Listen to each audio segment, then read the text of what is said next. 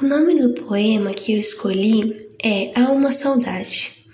Ao ler esse poema, eu me lembrei dos meus entes queridos e de pessoas importantes para mim. O poema me deixou reflexiva. Senti diversas emoções: tristeza, felicidade, amor e muita saudade.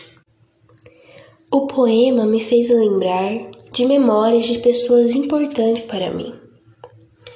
E eu escolhi esse poema porque estamos vivendo no meio de uma pandemia.